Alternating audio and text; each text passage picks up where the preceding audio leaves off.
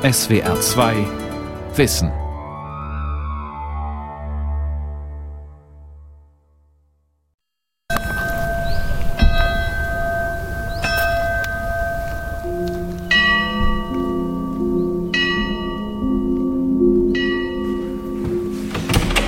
Das ist schon ein besonderer Ort. Also zum einen weil es eben noch immer auch eine Haftanstalt ist und man das sehr, sehr deutlich sieht an den vielen, vielen Rollen Stacheldraht, die auf den Mauern zu sehen sind. Wenn man hier hochfährt, weiß man, es sind hier immer noch Menschen gefangen.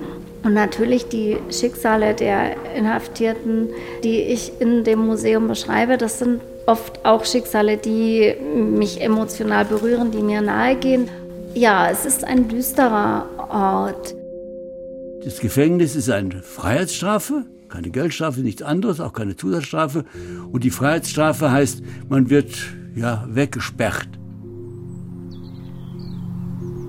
Der Hohen Asperg. Geschichten aus einem deutschen Gefängnis. Eine Sendung von Pia Froth. Aus dem fast flachen Neckarland, knapp 20 Kilometer nördlich von Stuttgart, erhebt sich der Hohen Asberg. Er überragt sein Umland um nicht einmal 100 Meter. Einem schwäbischen Beaumont zufolge ist er trotzdem Württembergs höchster Berg. Man braucht nur ein paar Minuten, bis man oben ist, heißt es, aber manchmal viele Jahre, um wieder herunterzukommen. Schon seit dem Mittelalter werden Menschen in der Festung Hohen Asberg gefangen gesetzt. Wilderer, Kupplerinnen, protestantische Separatisten, Hochstapler, Landstreicher, Terroristen, Raubmörder, aber auch Widerstandskämpfer, Unruhestifter und Systemkritiker. In der über 500-jährigen Geschichte des Gefängnisses spiegelt sich ein wichtiges Stück deutscher Rechts- und Gesellschaftsgeschichte. Die meisten Räume sind dunkel, haben kein Tageslicht und es gibt nur einen Raum, den Rechercheraum am Schluss, wo dann man den schönen Blick auch hat, wo man aus dem Fenster sehen kann, wo einem so ein bisschen dann auch das Herz wieder aufgeht. Und es gibt auch nicht ganz so düstere Geschichten hier, gerade im Museum Hohen Asberg, so dass ich nach wie vor auch immer gerne dann hier bin, trotz allen Leides, was ich auch erzähle in dem Museum. 8. April 1737. Inhaftiert wird Josef Süß Oppenheimer, Schatullenverwalter und geheimer Finanzrat des württembergischen Herzogs Karl Alexander, Jude. Anklage auf Hochverrat, Majestätsbeleidigung, Bestechlichkeit, sexuellen Umgang mit Christinnen. Der Gefangene ist im Hungerstreik. Der Asperger Festungskommandant schreibt an die Untersuchungskommission, da er zeigen wollte, wie er in dem beschwerlichen Arrest sein Fleisch vom Leib verliere, zog er die Handschellen einfach über die Hand herunter. Ich wollte ihm heute engere Handschellen anlegen lassen, hatte aber keine. Will also hiermit anfragen, ob die Sache so zu lassen sei oder eine besondere Handschelle gemacht werden soll.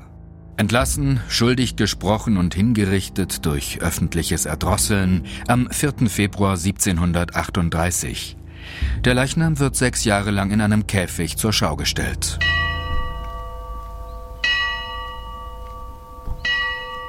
Josef Süß Oppenheimer ist Opfer einer politischen Intrige. Rund 200 Jahre nach seinem Tod wird sein Leben im NS-Propagandafilm Jud Süß nochmals verunglimpft.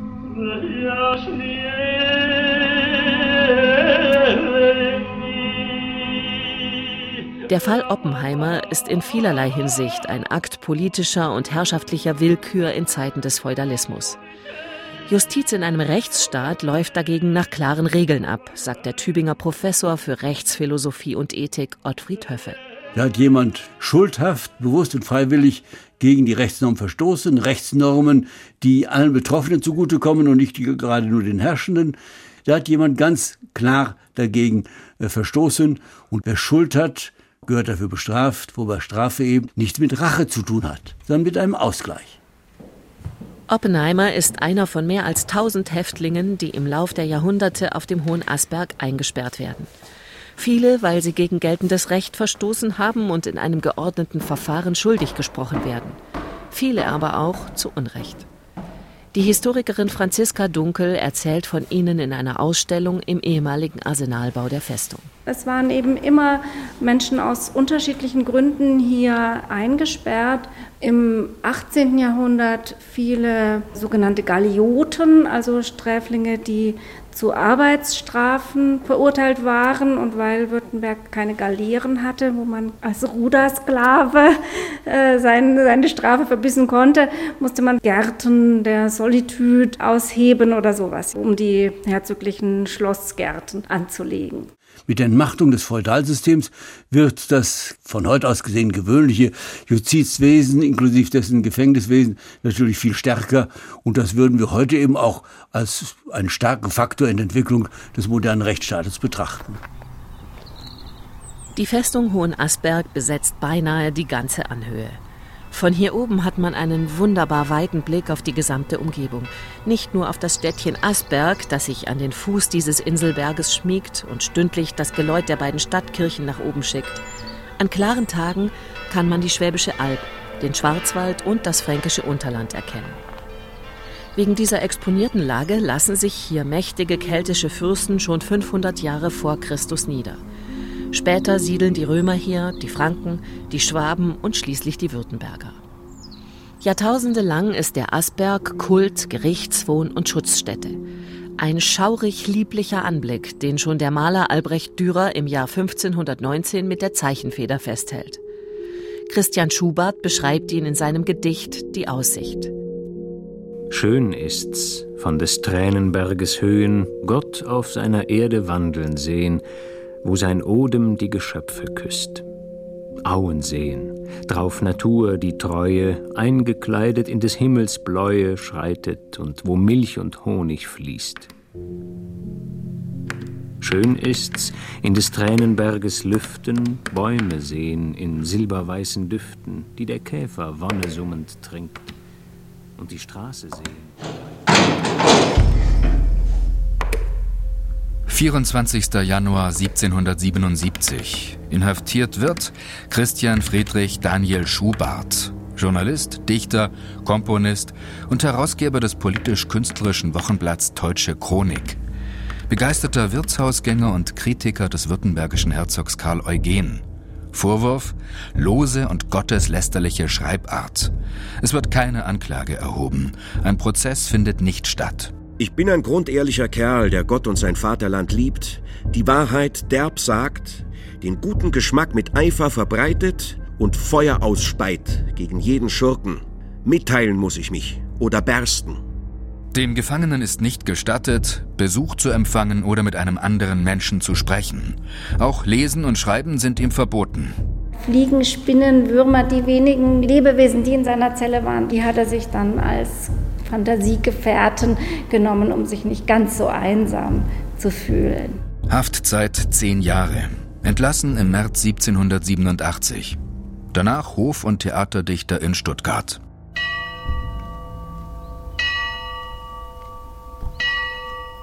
Dass jemand äh, das Staatsoberhaupt beleidigt hat in einem harmlosen Sinne oder dass äh, jemand äh, ein gewisses Gesetz oder ein Gerichtsurteil in Bezug auf seine Legitimität in Frage gestellt hat. Dass jemand sagt, hier ist Korruption geschehen und die Herrschenden, ob das jetzt Richter oder Verwaltungsbeamte oder Fürsten sind, hören sowas nicht gerne. All diese Dinge sind eigentlich Verstöße nicht gegen das wirkliche Recht, sondern dann gegen das Machtbewusstsein der Betreffenden.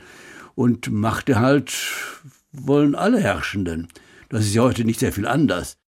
Schubert ist der wohl prominenteste Gefangene des Hohen Asperg. Ein Restaurant auf dem Berg trägt den Namen Schubertstube. An der Westflanke des Keuperbergs windet sich die Schubertstraße hinauf. Die Nord- und Ostflanken des Asbergs sind bewaldet. Im steilen Südhang haben die Menschen von alters her Terrassen angelegt und Reben gepflanzt. Krumm getretene Treppchen und Mäuerchen ziehen sich dort wie graue Adern durch die Weinberge. Ein Biotop für Eidechsen, Wildbienen, Schlingnattern und streng geschützte Blumen wie die Weinbergshyazinthe oder den Sandmohn. Aber, armer Mann, du bist gefangen. Kannst du trunken an der Schönheit hangen? Nichts auf dieser schönen Welt ist dein. Alles alles ist in tiefer Trauer auf der weiten Erde, denn die Mauer meiner Feste schließt mich Armen ein. Mauern aus tonnenschweren Steinquadern und Türme mit Schießscharten wirken nicht besonders einladend. Doch erst, wenn man durch das dunkle Löwentor tritt, erkennt man auch die Stacheldrahtrollen auf den Innenmauern, die Überwachungskameras und vergitterten Fenster. Heute ist hier ein Justizvollzugskrankenhaus untergebracht und die sozialtherapeutische Anstalt, die Häftlinge wieder auf ein Leben in Freiheit vorbereiten soll. Hinter einem Palisadenzaun aus Holz und Metall sind die entfernten Stimmen der Gefangenen zu hören, wie das Summen der Insekten in den nahen Weinbergen. Im ausgehenden Mittelalter blüht hinter den Burgmauern das Städtchen Asberg, das um 1530 schließlich vom Berg hinunter ins Tal ziehen muss. Der Asberg wird eine von sieben württembergischen Landesfestungen, in die sich die Bevölkerung bei Krieg flüchten können soll. Militärisch ist die Höhenfestung kaum zu bezwingen, sie lässt sich höchstens aushungern. Im Dreißigjährigen Krieg verschanzen sich über 2000 Menschen auf dem Asberg. Sie werden von den kaiserlichen Truppen so lange belagert, bis sie sich ergeben, erzählt die Historikerin Franziska Dunkel. Also das Wasser wurde knapp, die Nahrung wurde knapp, das Futter für die Pferde wurde knapp und irgendwann gab man dann auf. Da waren 400 Menschen gestorben in dieser Zeit der Belagerung. Erst mit dem Frieden 1648 können die wenigen Überlebenden des großen Krieges neue Reben in die Weinberge pflanzen und ihre zerstörte Heimat allmählich wieder aufbauen. Danach verliert der Hohenasperg als Landesfestung allmählich an Bedeutung. Später wird er als Garnison für württembergische Soldaten genutzt, ab 1824 als Festungsgefängnis, für gebildete Häftlinge von höherem Stand. Die Festungsgefangenen sind privilegiert. Sie müssen keine Anstaltskleidung tragen und auch nicht körperlich arbeiten, wie die Zuchthäusler in Heilbronn oder Bruchsal zum Beispiel. Es gab verschiedene Sorten und Strafen. Es gab Polizeigefängnis, es gab Arbeitshaus, es gab Zuchthaus und es gab Festungsgefängnis. Festungsgefangene dürfen frei auf dem Wall spazieren gehen, die frische Luft und die Aussicht genießen.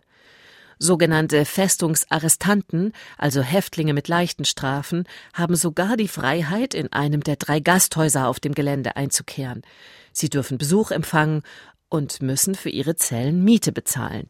Zehn Kreuzer im Sommer und, der Heizkosten wegen, 20 im Winter.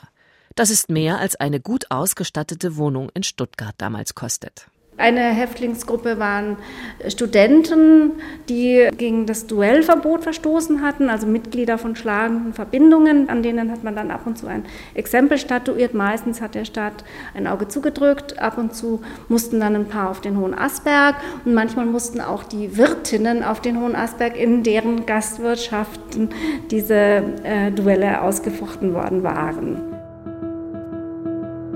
Das dramatische Schicksal einer anderen Frau ist im Museum aufgearbeitet. Eine Videoinstallation lässt Noten und Strudel aus hellen Lichtern über die Museumswände flackern. Gleichzeitig zerschneidet ein verzweifelter Sopran das Dämmerlicht des Ausstellungsraums.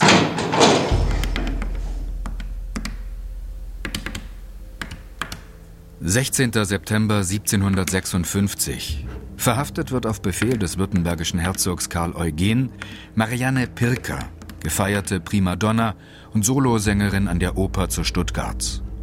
Nach sechswöchiger Haft auf der Festung Hohentwiel bei Singen Überführung auf den Hohen Asperg. Ein Prozess findet nicht statt. Bis heute weiß man eigentlich nicht, warum Marianne Pirker, ihr Ehemann Franz Pirker und der Hoffriseur Georg Reich bei Nacht und Nebel verhaftet worden sind und äh, letztlich dann auf den Hohen Asberg gebracht. Die Gefangene singt Tag und Nacht. Der Schriftsteller Karl Müller schreibt, nun denke man sich eine Frau, die seither gefeiert und geachtet, nun in ein armseliges dunkles Loch geworfen, eine arme Frau, der man nicht einmal die Beruhigung gewährte, sie um den Grund ihrer Gefangenschaft wissen zu lassen.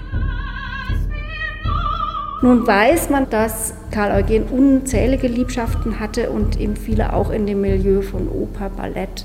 Und der Rückschluss liegt nahe, dass er einfach unliebsame Zeugen dieser Liebschaften, die Details seiner Frau hätten verraten können, verschwinden lassen wollte. Unter den Qualen der Einsamkeit und des Müßiggangs verdüsterte sich ihr Geist allmählich immer mehr und sie verfiel in Schwermut. Sie zog Stroh aus ihrem Bett und suchte, aus den Halmen Blumen und Figuren zu fertigen. Am Anfang hatte sie kein anderes Werkzeug dazu als ein altes Brotmesser und ihr eigenes Haar. Haftzeit acht Jahre. Entlassen Ende 1764. Die Gefangenen werden des Landes verwiesen und haben dem Herzog für alle Gnaden zu danken.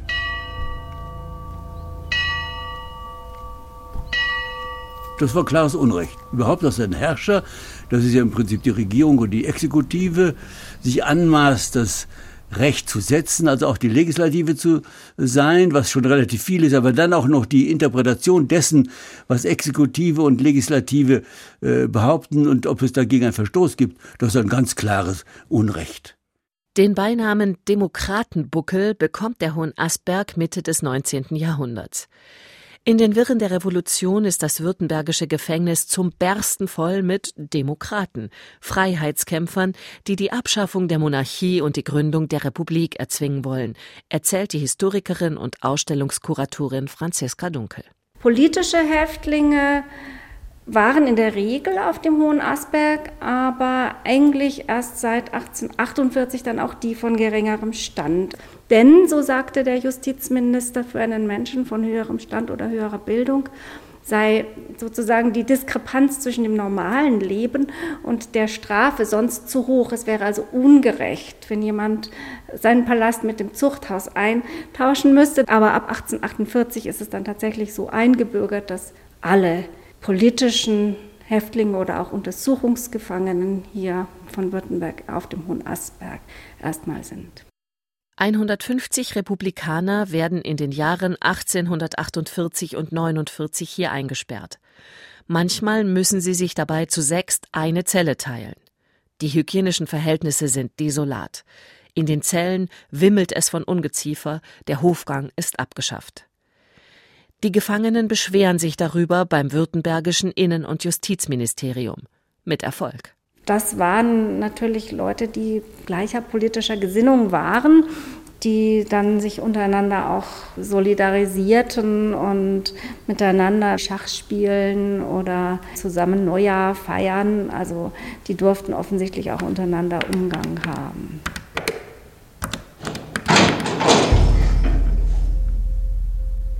27. September 1848.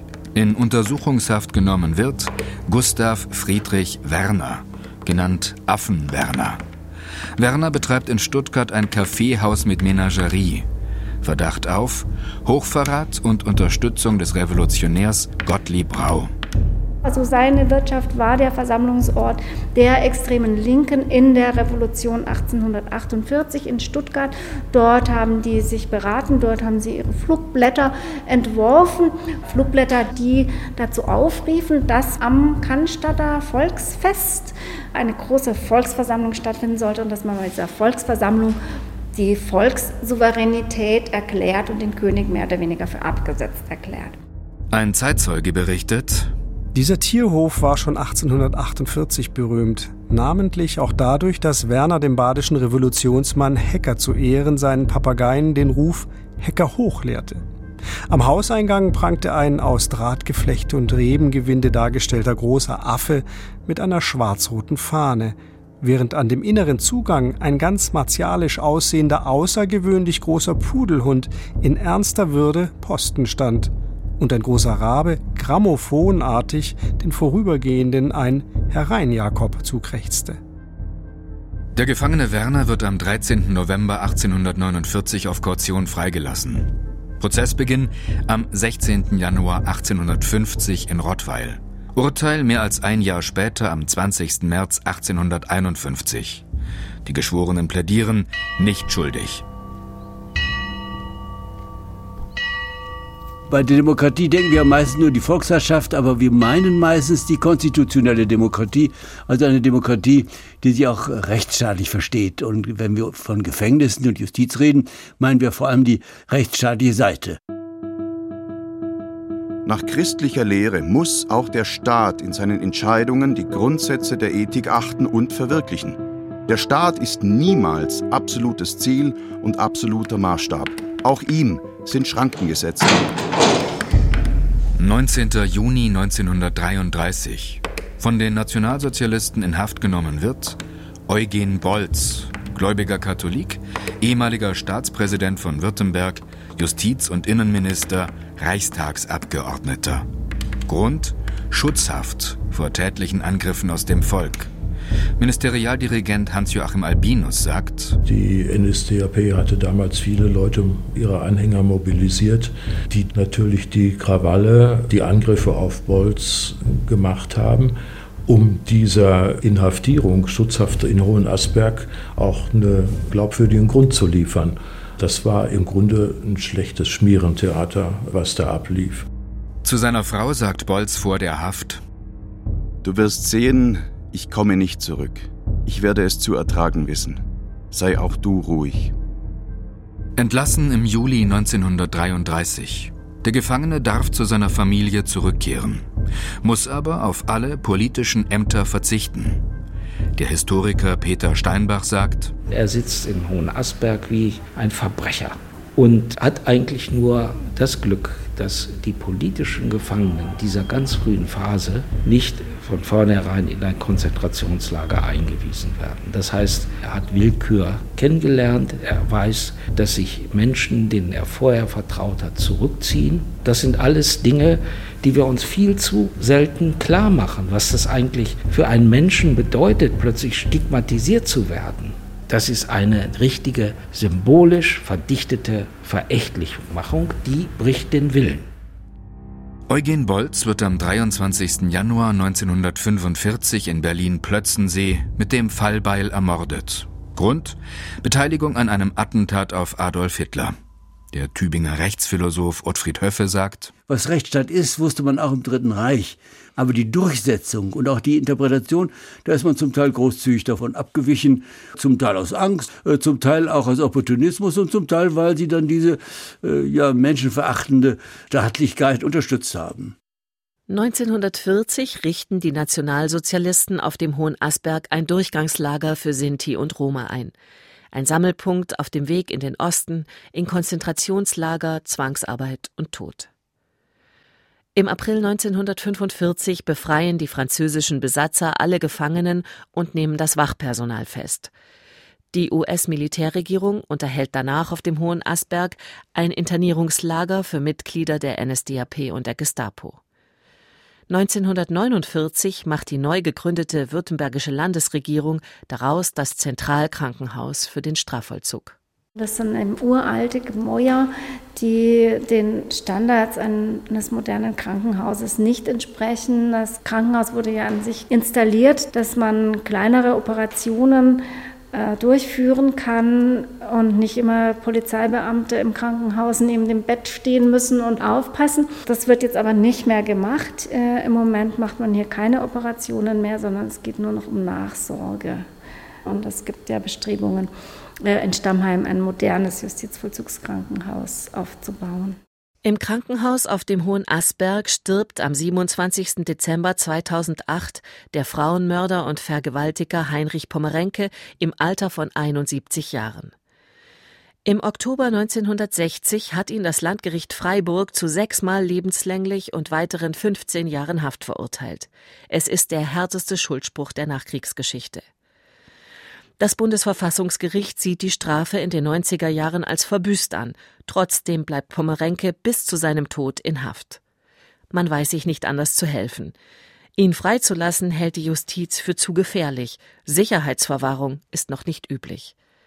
Pommerenke ist damals der am längsten eingesperrte Häftling der Bundesrepublik. Die Androhung der Strafe soll ja auch mögliche Verbrechen verhindern. Das ist die präventive Seite, dass man generell vor Fehlverhalten, vor Delikten bewahrt wird und die Spezialprävention in bestimmten Fällen dann noch davor abgeschreckt wird. Mitte der 90er Jahre kommt Peter Graf, Vater der Tennislegende Steffi Graf, wegen Steuerbetrugs hinter Gitter. Sein schlechter Gesundheitszustand führt auch ihn für knapp zwei Wochen auf den Tränenberg. RAF-Mitglieder im Hungerstreik landen hier, auch ein ehemaliger KZ-Kommandant und ab den 60er Jahren mehrmals der aufsässige und unbequeme Remstal-Rebell. 27. März 1963. Eingeschlossen wird Helmut Palmer, Pomologe, Bürgerrechtler, Lokalpolitiker. Ihm wird zur Last gelegt Beleidigung in etlichen Fällen. Ich habe noch nie gesagt, die deutsche Justiz, das ist meine Sprache schon gar nicht, sei voller Nazischweine. Dann würde ich nämlich tatsächlich solche sagen, aber das hat er nicht gesagt und auch nicht gedacht, sondern ich habe gesagt, die Justiz ist nie gereinigt worden. Das ist was ganz anderes. Sieg, Heil, ein wunderschönen Heil Hitler, gestern, heute und morgen. Pfui Teufel, Verbrecher! Der Gefangene wird in der psychiatrischen Abteilung des Gefängniskrankenhauses zwangsuntergebracht. Er sieht sich selbst als Opfer staatlicher Willkür und Verfolgung. Es gab Richter, die haben ihn sehr hart bestraft, also das Höchststrafmaß ausgeschöpft. Und es gab Richter, die so mit einem Lächeln auf ihn reagiert haben und mit Humor, die ihn eben sehr milde dann beurteilt haben. Und dieses Schwanken, das hat ihn äh, letztlich in seinem Glauben noch bestärkt, dass es eben kein Rechtsstaat sei, sondern ein Willkürstaat. Filbinger Mörder ist frei. Palmer in Fessel in Stuttgart misshandelt wieder wie ein Hund. Boris Palmer, Oberbürgermeister der Stadt Tübingen und Sohn des Gefangenen, sagt, also gefallen würde ihm, dass die harten Urteile gegen ihn dargestellt werden, dass da Unrecht geschehen ist dargestellt wird, dass er in einer Reihe mit Schubert hier in einer Ausstellung steht. Was ihn saumäßig aufregen würde, ist, dass ihm auch noch eine Verantwortung zugesprochen wird für die Eskalation. Das würde er strikt von sich weisen. Er hat sich ausschließlich als Opfer und die Justiz als Täter gesehen und jede Relativierung hat er immer sofort weit von sich gewiesen. Da hätte er sicher eine Gegendemonstration mit einem Plakat organisiert. Entlassen am 16. Mai 1963. Später erneute Inhaftierung.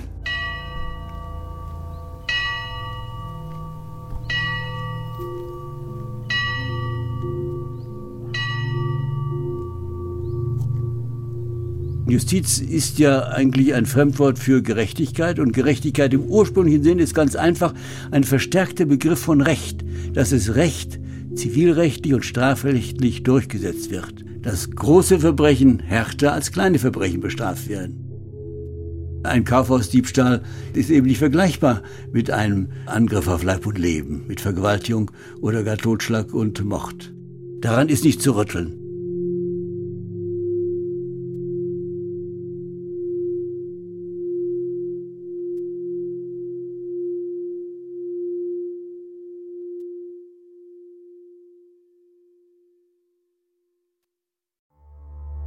Welt verstehen.